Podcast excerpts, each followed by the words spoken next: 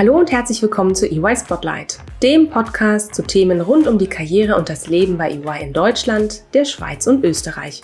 Ich freue mich sehr, dass du eingeschaltet hast. Ich bin Dana und für dich interviewe ich Experten, Vordenker und inspirierende Persönlichkeiten bei EY. Ganz nach dem Motto echt und ungeschminkt.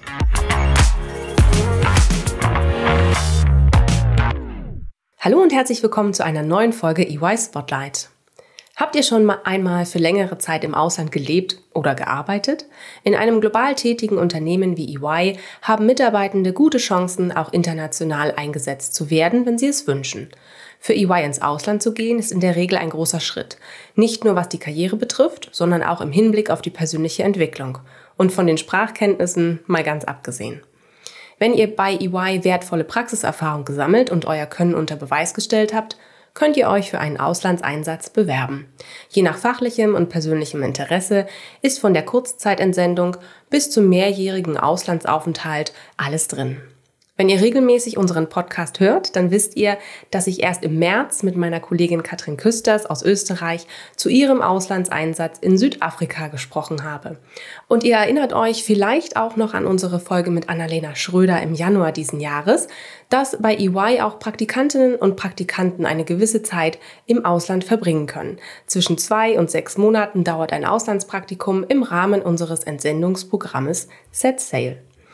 Tanja Fingers und Marcel Schmidt haben beide den Sprung auf die andere Seite des großen Teichs gewagt. Ich möchte heute mit den beiden darüber sprechen, wie es ist, für EY in den USA zu arbeiten. Einem Land, das uns kulturell vertraut ist, wo aber dennoch einiges anders läuft, als man es von zu Hause kennt.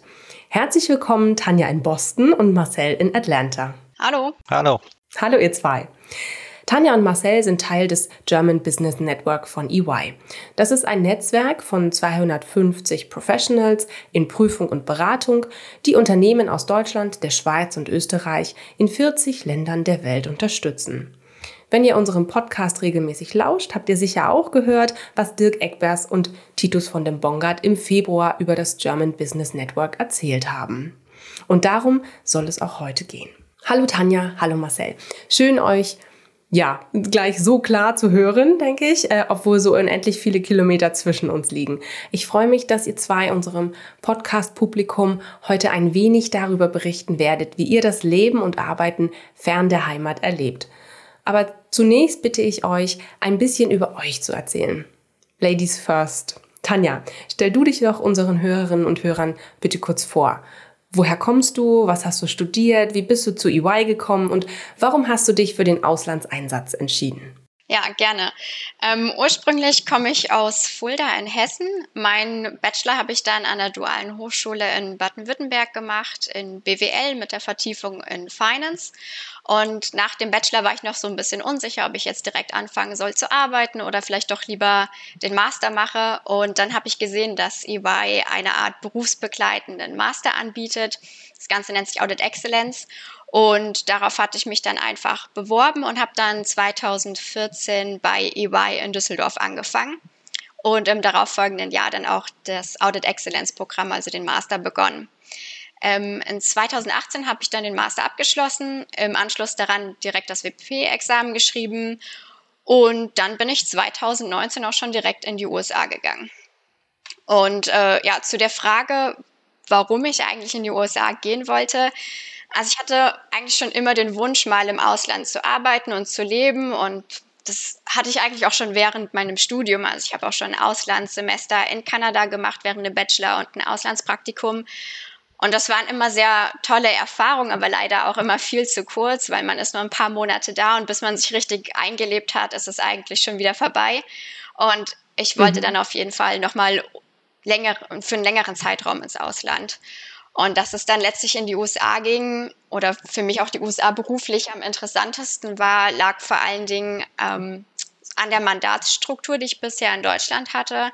Ähm, ich habe vor allen Dingen auf Mandaten gearbeitet, die zu ähm, US-Konzernen gehören und die in, in die USA reporten.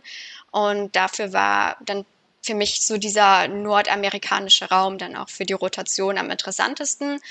Ja, und so bin ich dann im August 2019 dann letztlich nach Boston gekommen. Wow, Du hast es auch schon gesagt, du wolltest gern für längere Zeit ins Ausland gehen. Wie lange bist du denn jetzt dann noch äh, in den USA, wenn du schon seit 2019 dort bist? Ja, also ich bin jetzt knapp zwei Jahre hier und habe noch ein Jahr vor mir. Also bis Juli 2022 ist die Rotation jetzt erstmal geplant. Okay, wow, super. Vielen lieben Dank für die Einblicke, Tanja. Marcel, äh, bitte stell du dich doch auch den Zuhörenden kurz vor. Ja, ich bin der zweite Hesse hier im, im Bunde. So, ich bin gebürtiger Odenwälder, das heißt, für die, die nicht ganz so genau wissen, ist es in Südhessen bin ich geboren. Bin dann in äh, man Ludwigshafen. Auch gar nicht. Ein bisschen hört man es hoffentlich. Ja, äh, ja, und bin dann äh, nach Ludwigshafen äh, auf die Hochschule gegangen habe da äh, schon zielgerichtet mehr oder weniger Steuerberatung und äh, Wirtschaftsprüfung studiert.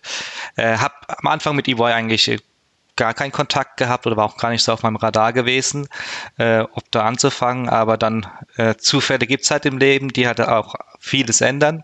Und zwar war das in diesem Zusammenhang die äh, sogenannte Audit Challenge von EY. Das ist ein Studentenwettbewerb, wo man in Gruppen zusammen als Team ähm, Aufgaben lösen muss. Erst auf äh, Hochschulebene, dann im Regionalausscheid und dann auch im Bundesausscheid. Das heißt dann, die besten Hochschulen oder besten Teams von den verschiedenen Hochschulen haben die Chance, gegeneinander anzutreten.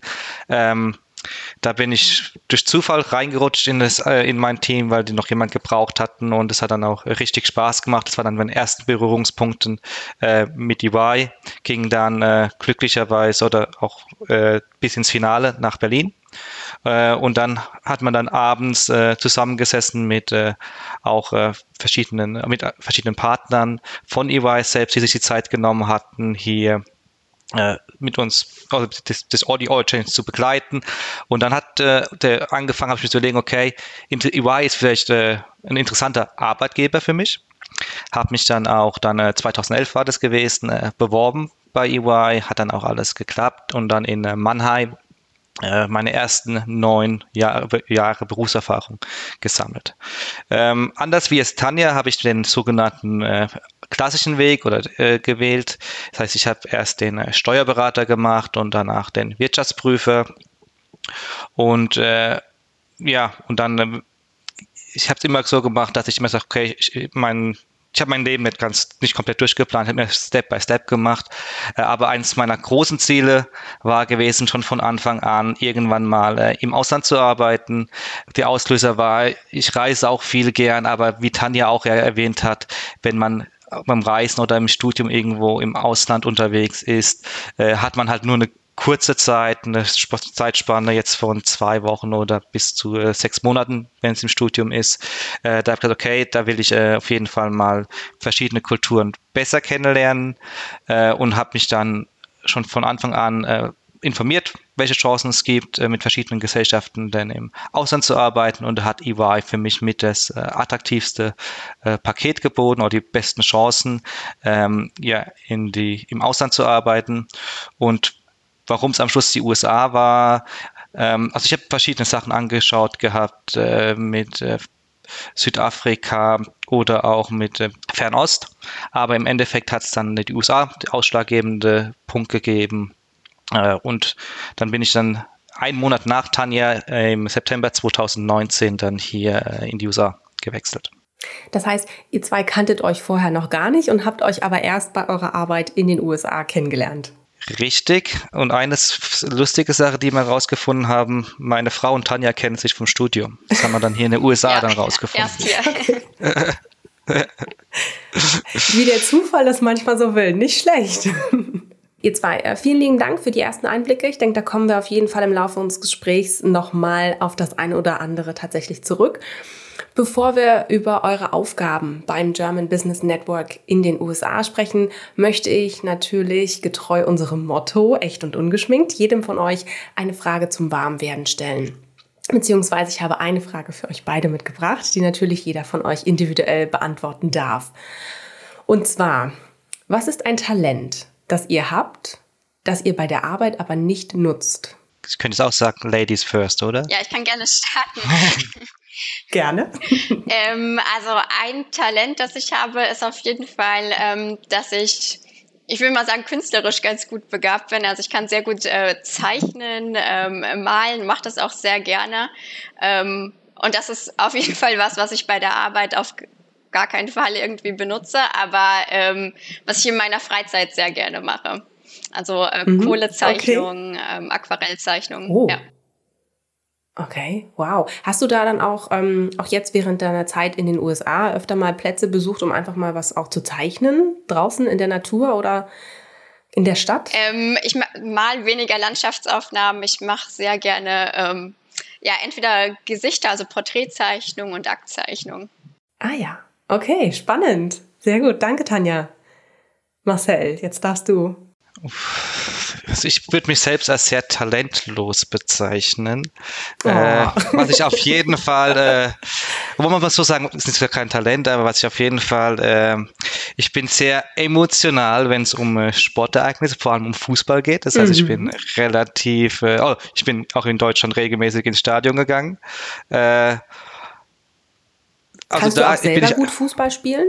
Ähm, ich bin ja eher der Kämpfertyp oder der Arbeiter beim Fußballspiel, also eher durch Einsatz als statt durch äh, Technik überzeugt. Ähm, aber ich würde sagen, äh, im Stadion, dann ist es schon, dass es bei mir relativ viele Emotionen hochkommen, wobei ich bei Arbeit eigentlich ein komplett anderer Typ bin.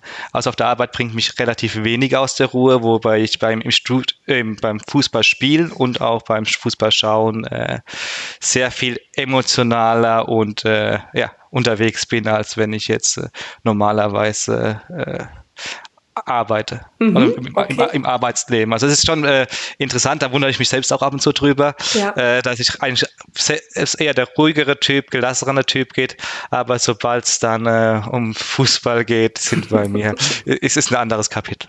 Okay, gut. Vielen Dank für die Einblicke, Marcel. Ähm, machen wir doch gleich mal weiter. Ähm, Marcel, was genau, wenn wir jetzt mal auf eure Aufgaben ähm, beim GBN, beim German Business Network ähm, zurückkommen und euer Leben in den USA. Was genau ist denn eure Aufgabe als Teil des German Business Network? Arbeitet ihr ausschließlich für deutsche Unternehmen? Da würde ich mal mit der zweiten Frage anfangen, oder im zweiten Teil mit, ob wir ausschließlich für deutsche Unternehmen arbeiten. Das ist äh, teilweise richtig. Ich würde es ausweiten dahingehend, dass wir ähm, für deutschsprachige Unternehmen arbeiten. Das heißt, wie auch vorne in der Einführung ja schon erwähnt, äh, betreuen wir auch die äh, äh, Unternehmen aus der Schweiz oder auch aus Österreich. Ähm, generell sind wir äh, hier der Ansprechpartner der Lokale oder der Kontakt zu äh, Deutschland, Schweiz oder Österreich ähm, für die Unternehmen und auch für unsere äh, Prüfungsteams. Und von der auf oder von der Bandbreite der Unternehmen, die wir betreuen, das sind immer sehr weit gefächert. Das heißt, von einem kleinen äh, deutschen Mittelständler hin bis zu großen äh, DAX-Konzernen ist eigentlich hier in unserem äh, beim GBN alles vertreten im Portfolio. Und wir sind so wie äh, gesagt bisschen die Brücke zwischen Amerika und Deutschland, auch mit der Erfahrung, die beiden verschiedenen äh, Arbeitsumfelden, Kulturen äh, miteinander verbinden. Wenn es dann mal eh an der einen oder anderen äh, Ecke hakt, äh, ist es dann äh, schon einfacher, mal das Telefon in die Hand zu nehmen und einfach in Deutschland anzurufen und dann zu erklären, warum was so nicht geht, hier zum Beispiel, oder den Amerikanern zu erklären, äh, wieso wir Deutsche das äh, denn so brauchen in dieser Form. So, wir sind äh, das ist eigentlich unsere Hauptaufgabe, äh, zu vermitteln zwischen äh, Deutschland und den USA, neben natürlich unserem normalen Geschäft der Wirtschaftsprüfung. Hm. Okay, gut. Vielen Dank ähm, für die Erläuterung. Tanja, ähm, du hast vorhin schon erzählt, ne, du hast ähm, den Masterstudiengang Audit Excellence gemacht. Ähm, danach ähm, ist der Entschluss bei dir gereift, dass du gerne ins Ausland gehen möchtest mit EY. Kannst du vielleicht noch mal rückblickend auf diese Zeit ähm, vor zwei Jahren ähm, nochmal zurückschauen, wann und wie ist dein Entschluss gereift? Gab es da irgendwie einen bestimmten Moment, wo du gesagt hast, okay, jetzt ist der richtige Zeitpunkt, jetzt soll es passieren? Ähm, oder hat sich das einfach so ergeben? Ja, ich glaube, dieser, dieser Wunsch im Ausland zu arbeiten, der hat sich eigentlich so über die, die Jahre vom Assistenten bis zum Manager immer weiter gefestigt, weil ich auch in Düsseldorf immer wieder mit Leuten zusammengearbeitet habe, die selbst schon auf einer Rotation waren. Also mein Counselor war zum Beispiel einige Jahre in Detroit gewesen und wir hatten auch immer wieder Leute im Prüfungsteam, die aus den USA nach Deutschland gekommen sind und für eine gewisse Zeit mit uns gearbeitet haben. Und dann hat man halt das Thema Rotation immer wieder gesehen. Man hat auch gemerkt, ach, das ist irgendwie so eine reale Option. Es ist gar nicht so weit weg und scheint irgendwie gar nicht so kompliziert, zu sein, das zu machen. Und ähm, ja, man muss halt einfach nur selbst die Initiative ergreifen. Und nachdem dann der Master fertig war und dann auch das WP-Examen bestanden war, war das erstmal so ein großer Meilenstein, der einfach geschafft war. Und dann muss man sich halt schon wieder mal so orientieren, was ist denn jetzt der nächste Schritt, der kommen kann, ähm, was ist das neue Ziel oder eine neue Herausforderung. Und da habe ich dann einfach an die Rotation gedacht und das dann einfach mal mit meinem Counseling-Partner besprochen. Und wir sind dann verschiedene Optionen durchgegangen, also was eine mögliche Dauer angehen kann, also eine kurze Rotation von vielleicht nur sechs Monaten oder ob ich lieber länger gehen möchte für einige Jahre. Äh, mögliche Zielländer sind wir durchgegangen. Und äh, ja, da hat sich dann eben das GBN USA beziehungsweise Boston als beste Möglichkeit oder beste Option für mich ergeben. Und ähm, dann habe ich natürlich, bevor ich die Entscheidung getroffen habe, im Vorfeld auch noch einige Gespräche geführt mit den Kolleginnen im GBN, ähm, die ja schon längere Zeit hier in den USA sind. Ich habe auch viel mit meinem Vorgänger im Boston gesprochen, der dann zurück in die Schweiz gegangen ist. Und die haben halt ein super positives Feedback gegeben. Und mein Vorgänger hat auch sehr von Boston geschwärmt. Ähm, und das hat dann die Entscheidung für Boston auch relativ leicht gemacht und zeitlich hat es halt auch einfach perfekt gepasst, ähm, weil eben der WP, der Master, das war dann alles abgeschlossen und dann war ich wirklich so auf der, einfach auf der Suche nach einer neuen Herausforderung. Mhm. Ja, schön. Und wenn du jetzt mal so an deine erste Zeit ähm, zurückblickend in Boston dich erinnerst, wie hat sich das denn angefühlt? Was waren da die größten Herausforderungen? Oder wer hat dich vielleicht auch in der Anfangszeit besonders unterstützt?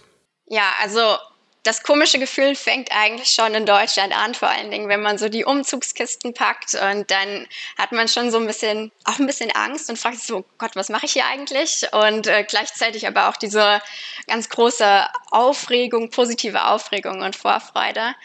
Ähm, ja, und als ich dann in Boston angekommen bin, ähm, war es vor allen Dingen erstmal sehr aufregend. Also ich bin alleine hierher gekommen mit nur zwei Koffern, komplett neue Stadt, neues Land und es waren erstmal wirklich überwältigende äh, Eindrücke am Anfang und dann fängt man eigentlich, sobald man gelandet ist, auch mit dem Wichtigsten an, erstmal eine Wohnung zu finden. Ähm, den ersten Monat hatte ich eine Wohnung noch von EY bekommen und die Kollegen empfehlen immer alle erst in den USA nach einer Wohnung zu suchen. Und wenn man so aus Deutschland kommt, kriegt man dann schon so leicht Panik und denkt sich, oh, das ist unmöglich in einer Großstadt eine schöne Wohnung innerhalb von nur einem Monat zu finden. Aber ähm, ja, der Wohnungsmarkt hier in den USA ist super flexibel, weil es ja einfach nicht diese gesetzlichen Kündigungsfristen wie in Deutschland gibt. Und das war dann tatsächlich weniger kompliziert, als ich dachte. Umso schwieriger war es dann aber, ähm, einfach so alltägliche Dinge zu machen, wie Verträge abzuschließen, also zum Beispiel Strom, Gas, Internet oder ein Bankkonto zu öffnen. Ähm, hier in den USA läuft alles über die Sozialversicherungsnummer und die muss man bei jedem Vertragsabschluss angeben. Ähm, die kann man aber erst beantragen, wenn man schon in den USA ist und dann dauert es auch noch ein paar Wochen, bis man die zugeschickt bekommt. Und ähm, ja, dann muss man sich ständig durch irgendwelche Hotlines durchtelefonieren und die Websites durchsuchen, bis man dann mal irgendeine Alternative findet, wie ich dann trotzdem zu meinem Stromvertrag komme. Also das ist gerade am Anfang so, dass man wirklich ständig das Gefühl hat, dass nichts einfach mal so klappt und immer muss man irgendwie nochmal über eine extra Hürde springen. Also es ist manchmal schon frustrierend. Das Gute ist aber, dass man halt damit nicht alleine da steht. Also man hat eben einmal die Kollegen aus dem GBN, ähm, die sind ja schon alle ein paar Jahre in den USA und die haben den ganzen Prozess ja auch schon mal durchgemacht. Also die haben auf jeden Fall immer gute Tipps. Und ähm, EY arbeitet auch mit einer Agentur zusammen, die bei der Relocation unterstützt. Das heißt, man bekommt sogar, wenn man noch in Deutschland ist, schon Hilfe äh, für Versicherungen, Makler. Es gibt auch so eine Art schriftlicher Guide, der dann auch für den konkreten Bundesstaat nochmal Informationen hat, weil das zum Teil sich wirklich stark unterscheidet. Also ich konnte zum Beispiel hier einfach meinen deutschen Führerschein einfach überschreiben lassen an einen US-Führerschein. Marcel musste, glaube ich, noch mal eine komplett neue Führerscheinprüfung machen. Also das gibt es dann auch nochmal zusätzliche Informationen dazu.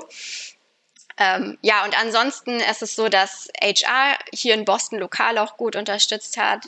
Ähm, ich hatte einen lokalen Counselor, ich hatte auch ähm, gerade am Anfang so eine Art Buddy bekommen, also ein Kollege, der mir bei so alltäglichen Fragen geholfen hat. Und ansonsten lernt man auch bei den Trainings, äh, die man gerade am Anfang hat, äh, auch super viele Leute kennen. Und es ist auch wichtig, dass man da so lokale Kontakte aus dem Büro hat, weil es gibt immer mal so Fragen, so was ist denn hier die Führerscheinstelle oder gibt es hier sowas wie eine Kfz-Zulassungsstelle? Also da muss man sich wirklich mal so ein bisschen dann auch bei den Kollegen durchfragen.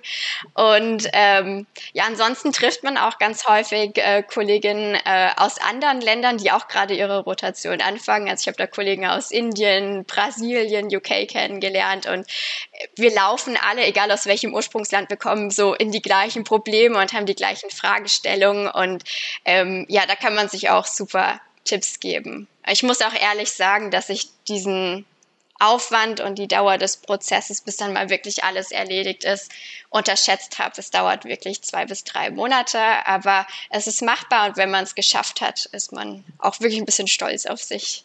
Wow. Und ich meine, du bist ja auch drei Jahre da. Ja. Ne? da lohnt sich der Anfangsaufwand ja wahrscheinlich schon. Wenn man das einmal richtig auch ähm, sich alles, ähm, sich sein ganzes Setup auch gebaut hat und ähm, an alles gedacht hat dann ist das wahrscheinlich auch sehr wertvoll für die, für die restlichen äh, Monate und Jahre, die man dort verbringt, äh, wo man dann einfach auch seine, ja, genau. seine Ruhe und hat. Und hier funktionieren auch viele Sachen, äh, gerade Behördengänge, unbürokratischer als in Deutschland. Und vieles ist hier sogar online möglich. Also da war ich dann mhm. doch ganz positiv überrascht. Spannend. Marcel, äh, wir haben gerade erfahren, äh, du musstest deinen Führerschein nochmal äh, neu machen, ähm, was ja von, von Bundes Land zu Bundesland äh, in, in den äh, USA unterschiedlich ist. Ähm, also wir haben, wir haben gemerkt, Boston wird eine gewisse Europeanness nachgesagt und ist wahrscheinlich eher noch näher dran an ja, äh, Ländern wie, wie Deutschland. Ähm, Atlanta dagegen ist jetzt nicht so europäisch geprägt. Ähm, was, was sind denn deine Erfahrungen, die du gemacht hast? Vielleicht auch die deutlichsten Unterschiede, die du erlebt hast zwischen dem Arbeiten und Leben in Deutschland und in den USA, vor allem in Atlanta? Gut, Atlanta wird ja nicht umsonst das Herz des Südens genannt. Das heißt, äh, die Südstaaten-Mentalität ist hier äh, zu 100 Prozent äh, vertreten, obwohl es auch ein gewisses Melting Pot ist. Also hier, man merkt schon, dass Atlanta die Stadt ist oder eine der am schnellst wachsenden Städte in der USA ist, wo man wirklich mit allen Nationen der Welt ganz einfach in Kontakt kommen kann wenn ich das nochmal aufnehme mit dem Führerschein, also äh, ja, ich musste die Führerscheinprüfung nochmal machen. Ähm, zu meinem Glück oder Pech, wie man es auch immer nennt, hatte ich, äh, war ich zu dem Zeitpunkt gerade umgezogen von dem äh, Übergangswohnung in äh, unser Apartment. Äh, das heißt, ich hatte zu dem Zeitpunkt einen Pickup-Truck gemietet gehabt äh, und bin mit dem großen Pickup-Truck dann zur Führerscheinprüfung erschienen. Ähm, das fand der Punkt eins der Fallprüfer nicht so lustig. Äh, und, zwei, ja. und zweitens hat er mich dann äh, beim seitwärts einparken in eine Parklücke reindrücken wollen, die größer war, äh, kleiner war als mein Auto, weil es war schon ein größerer Pickup-Truck. Äh, aber im Endeffekt, äh, die Übung habe ich dann halt äh, nicht bestanden, aber äh, am Schluss habe ich ihm doch dann äh, überzeugen können, dass ich Auto fahre mit den anderen Übungen und äh, habe dann meinen Führerschein relativ problemlos bekommen. Ähm, generell, ja, du hast erwähnt gehabt, äh, mit Boston, Europeanness. Äh, selbst war ich noch nie in Boston gewesen. Das heißt, äh, das einschätzen kann ja, glaube ich, Tanja besser. Aber wenn man jetzt hier vom, wenn man mit den Kollegen hier auch spricht und so, äh, ist schon die Meinung im, äh, im, mehr im, im Süden von den USA, dass der Norden, vor allem Boston, äh, die meist snobby Area oder Gegend von äh, ganzen USA ist. Also äh, ja, leben andere Leute in Boston jetzt als im Süden. Ähm, was man hier auch vor allem merkt, ist, dass die Leute halt viel, relativ, viel entspannter sind auch jetzt in, als in Deutschland und äh, auch eine gewisse Grundfreundlichkeit am äh, Tag legt.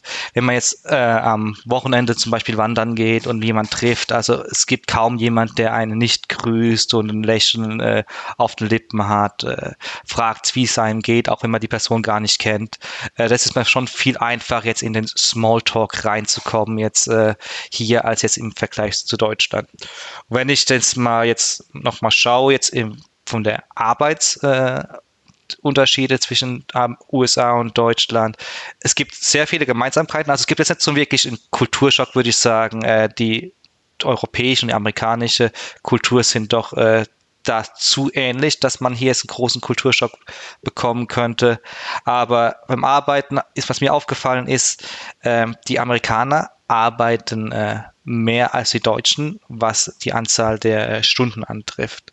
Aber also wenn es jetzt ein typisch amerikanischer äh, Arbeitsalltag ist, man kommt im Büro an, hat viel Smalltalk, äh, man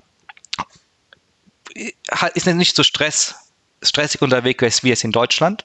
Dafür arbeitet man halt auch mal die ein oder andere Stunde länger oder wenn es auch äh, nötig ist, kommt man halt auch mal Samstag oder ein Sonntags ins Büro und äh, ja, es ist so eine mehr eine Vermischung zwischen Privatleben und äh, Arbeitsleben in den USA, wobei man in Deutschland ja eher sagen muss, man fängt morgens an, ist sehr fokussiert, arbeitet dann ähm, bis zum Feierabend, vielleicht ein, zwei Überstunden noch hinten dran äh, und dann geht man heim und das Wochenende arbeitet man in der Regel eigentlich nicht.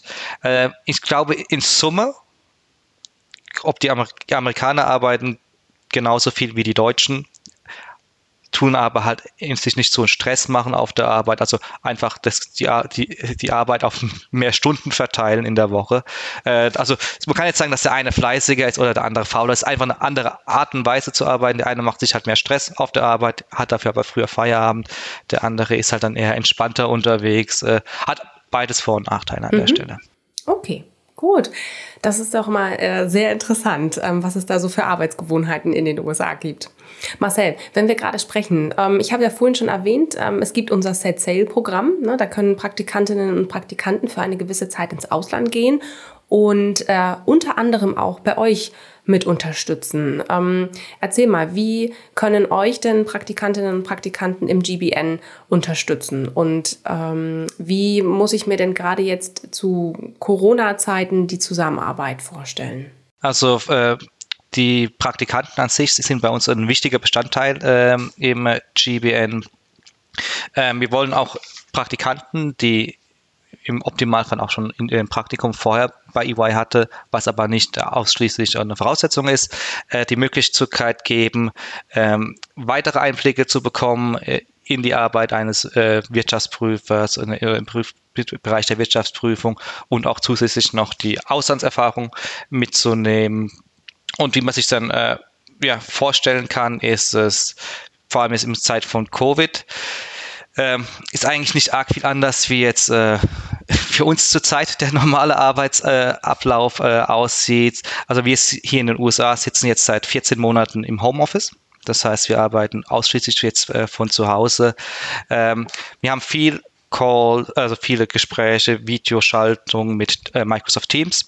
Das heißt, regelmäßige Status-Updates, ähm, wo man auch normalerweise die, die Kamera anhat, um auch den Gegenüber zu sehen. Ich habe jetzt zum Beispiel hier ein Team sitzen, ähm, da habe ich die Hälfte der Personen noch nie äh, äh, getroffen, aber arbeite jetzt schon seit einem Jahr mit denen zusammen und äh, es fühlt sich auch ist gar nicht mehr so an, dass ich die Person noch nie getroffen habe, wenn ich die zwei, drei, viermal in der Woche auf, ähm, im, im Videocall habe, äh, ist es dann schon äh, auch eine gute Zusammenarbeit. Äh, generell vom Praktikanten, ähm, ich würde mal so sagen, wenn ich dann ähm, Praktikanten so eine gewisse Blueprint machen will, also so ein was ich mir von einem Praktikanten äh, erwarten würde jetzt hier in der USA, ist es, äh, ich würde mal sagen, die fachliche Kenntnisse, die würde ich zweitrangig bezeichnen. Wenn ein Praktikant äh, ich, sich hier bewerben würde, wo ich darauf achte, ist eher, dass er eine hohe Lernbereitschaft hat, äh, wissbegierig, also er ist offen für äh, Arbeit mit neuen äh, Tools, also mit Datenanalyse-Tools. Ähm, wie gesagt, wissbegierig äh, und auch eine gewisse Verlässlichkeit natürlich, äh, wenn ich ihm jetzt eine Aufgabe gebe, äh, dass er die auch äh, entsprechend dann äh, durchführt. Wobei ich jetzt nicht sage, dass er alles äh, können muss oder alles wissen muss, sondern wenn bei Verlässlichkeit ist bei mir auch sowas, wenn ich sage, okay, oder wenn er merkt, dass es ein Problem gibt an dieser Stelle, dass man dann äh, auf den Manager oder den Senior Manager äh, zugeht und äh, fragt, okay, äh, wie geht's weiter? Ich komme hier nicht weiter. Einfach äh, ja, an der Stelle äh, auch mal die Hand heben, wenn es nicht klappt. Vor allem jetzt auch mit dem Re Remote-Arbeiten, also mit virtuellen Arbeiten, ist es umso wichtiger. Was ich aber auch sagen will, jetzt in Bezug jetzt auf das Praktikum, vor allem hier ist im GBN, äh, ist es eine einmalige Chance, würde ich sagen, im Bereich von EY im Rahmen eines Praktikums äh, direkt mit Managern oder äh, Senior Managern zusammenzuarbeiten. Bei äh, Tanja und bei mir ist es genau die gleiche Situation, in Boston oder in Atlanta, dass äh, wir haben, arbeiten komplett mit amerikanischen Teams und die Praktikanten sind so gesehen eine äh, zusätzliche Ergänzung zu unseren Teams, die wir hier haben. Und ähm, ja. Mhm. Okay. Prima, ähm, sehr schön, Marcel. Vielen lieben Dank für die Einblicke. Ähm, vielleicht kannst du ja gleich auch noch was äh, ergänzen, wenn, wenn Tanja noch ein bisschen ausführt. Ähm, Tanja, ähm, wie sorgt ihr denn dafür, was muss ich, wie muss ich mir das vorstellen, dass sich die Praktikantinnen und Praktikanten nicht nur als Teil des Teams fühlen, sondern auch ein bisschen vom American Way of Life mitkriegen, vor allem wenn sie nur virtuell dazugeschalten sind und von Deutschland aus ähm, euch unterstützen? Mhm. Ja, also wie Marcel gerade schon gesagt hat, ähm sind die Praktikantinnen bei uns äh, ganz normale Mitarbeiter im Team und das Team besteht eben aus der Regel äh, aus Amerikanern. Das heißt, in der Regel ist Marcel oder ich als Manager oder Senior Manager die einzigen Deutschen und wir haben dann noch den deutschen Partner. Ähm, die Prüfungsassistentinnen und Senioren sind aber alles lokale US-Mitarbeiter und das sind dann eben auch die Hauptansprechpartner für unsere Praktikantinnen im Tagesgeschäft. Also damit ergibt sich eigentlich der Kontakt zu Amerikanern eigentlich wie von selbst. Und ähm, dann ist es auch so, dass wir täglich zu Beginn des Tages und dann auch am Ende des Tages immer Team-Calls machen ähm, und bei Amerikanern ist das auch ganz typisch, dass man da eben sehr viel Smalltalk mit drin hat, also deutlich mehr, als wir das aus Deutschland gewohnt sind. Und da wird am Anfang immer erstmal über Wochenendpläne, über Hobbys, Urlaube gesprochen. Also da kriegt man auf jeden Fall sehr viel auch aus deren Alltag mit. Und die Mandanten erzählen auch sehr viel über ihre Familie, über die Sportteams, die sie supporten, äh, US-Feiertage. Also wir haben auch total viel über Thanksgiving und Halloween gesprochen, was ja hier äh, riesige Feiertage sind. Und da bekommt man wirklich viel ähm, aus dem Alltag der Amerikaner mit, auch wenn das Praktikum dann vielleicht nur virtuell ist und man nicht hier vor Ort ist, glaube ich, kann man da schon viel über die amerikanische Kultur und auch die amerikanischen Eigenarten erfahren. Ähm, und wie gesagt, wir machen täglich eigentlich mehrfach, also mindestens zweimal dann auch Calls mit dem gesamten Team, damit man auch das Team kennenlernt. Jeder hat einen Sprechanteil in den Calls eigentlich. Und äh, damit man auch, auch wenn es virtuell ist, so ein Teamgefühl bekommt, auch wenn vielleicht der Atlantik zwischen uns liegt. Und ähm, wir machen auch immer wieder so kleinere Social Events, ähm, um den bei denen geht es dann gar nicht um Arbeit, sondern da essen wir dann einfach mal zusammen zu Mittag quasi virtuell oder wir spielen kleinere Spiele und unterhalten uns einfach ungezwungen miteinander. Und das ähm, ist dann, glaube ich, auch nochmal gut, um gerade in dieser virtuellen Arbeitswelt dann auch nochmal so ein bisschen mehr so ein Teamgefühl zu bekommen, gerade wenn wir so ähm, auf der Welt verteilt sitzen. Sehr schön. Vielen lieben Dank. Das klingt ja eigentlich doch, als wäre man mittendrin statt nur dabei, ähm, selbst wenn man ein, nur ein virtuelles Praktikum äh, mit Set Sale tatsächlich macht. Wenn wir jetzt ähm, mal, ja, äh, einen Blick in die Zukunft werfen und ähm, auf den Zeitpunkt, wenn ihr wieder zurück, wenn, oder wenn es für euch wieder zurück nach Deutschland geht, welchen Teil der amerikanischen Arbeitskultur würdet ihr denn gerne importieren? Und warum? Also Ich bin ehrlich gesagt sehr begeistert von der Feedback-Kultur hier in den USA. Also ich finde die irgendwie besser als in Deutschland. Ich glaube, das hängt auch mit diesen kulturellen Unterschieden einfach zusammen. Also wir sind halt in Deutschland sehr direkt und immer ein bisschen ja, trocken und vielleicht auch kurz angebunden. Und ich bin da selbst wahrscheinlich auch das beste Beispiel für. Aber ähm, ja, in den USA ist es schon so, dass wir uns beim Feedback viel mehr auf ähm, positive Dinge konzentrieren und in Deutschland immer sehr auf die Sachen, die noch verbessert werden können. Und hier wird einfach in den USA so Erfolge und gute Leistungen viel stärker rausgestellt und die haben einen viel höheren Anteil im Feedback. Und das, das positive Feedback findet auch einfach zwischendurch immer wieder statt. Also da steht dann einfach mal in einer E-Mail oder in einem Call, hey, diese bestimmte Aufgabe hast du super erledigt und ähm, ja, einfach diese, diese Teamleistung und das Positive wird einfach viel öfters ähm, herausgehoben und herausgestellt. Und ähm, ich finde, das motiviert einfach viel mehr also im Arbeitsalltag. Und ich persönlich habe dann auch immer das Gefühl, dass meine Arbeit viel mehr Anerkennung findet. Und das ist auf jeden Fall was, was ich ähm, gerne mit nach Deutschland nehmen möchte, weil ich finde, das wirkt sich einfach super positiv auf, auf die eigene Arbeitsmoral aus. Ja, da kann ich nur zustimmen. Und bei Tanja ihrer Ausführung kommt mir ein schwäbisches Sprichwort in den Sinn. Das ist nicht geschimpft, ist auch ein Lob. Und das ist so eher die deutsche Mentalität. Also, äh, wenn was ähm, Positives ist, ähm, nimmt man es zur Kenntnis äh, jetzt. Ähm, Wenn es was negativ ist, dann wird eher darauf hingewiesen. Ähm, das ist auch was, wo ich versuche dann, äh, oder was ich äh, auf jeden Fall, wenn ich in Deutschland zurück bin, äh, versuche noch weiter auszubauen, das positive Feedback und so weiter. Und auch eine zusätzliche Sache ist, dass die Amerikaner äh, viel mehr in kleinen Etappen äh, die Projekte planen und auch entsprechend auch dann die Erfolge äh, zelebrieren. Das heißt, da gibt es auch mal nach einer äh, kleineren Erfolg jetzt im Projekt gibt es dann mal, äh, dass man dann abends äh, essen geht oder mal Top Golf spielen geht. Das ist auch so eine typisch amerikanische Sache, Top Golf. Ähm, das sind so kleine Sachen, wo man sagt, okay, äh, der Amerikaner ist viel mehr äh, denkt in kleineren Schritten und äh, genießt so gesehen das Leben viel mehr. In Deutschland ist man so eher so, man arbeitet, versucht das ganze Projekt fertig zu machen und dann die große äh, Feier durch äh, die, äh, das Team-Event zu haben. Das ist schon was, wo ich sage, okay, äh, von einem Feedback und dann zweiten auch so kleinere Erfolge auch mal mit dem Team zu feiern, um die ganze, äh, die, die Teammoral auch zu heben. Mhm. Ach, das sind doch aber schöne, ähm, ja, schöne Ideen und, und Vorsätze, wenn ihr das mitbringt äh, in die, in die, ja, in euren deutschen oder in, in den Job, wenn ihr wieder zurück nach Deutschland kommt, finde ich doch toll.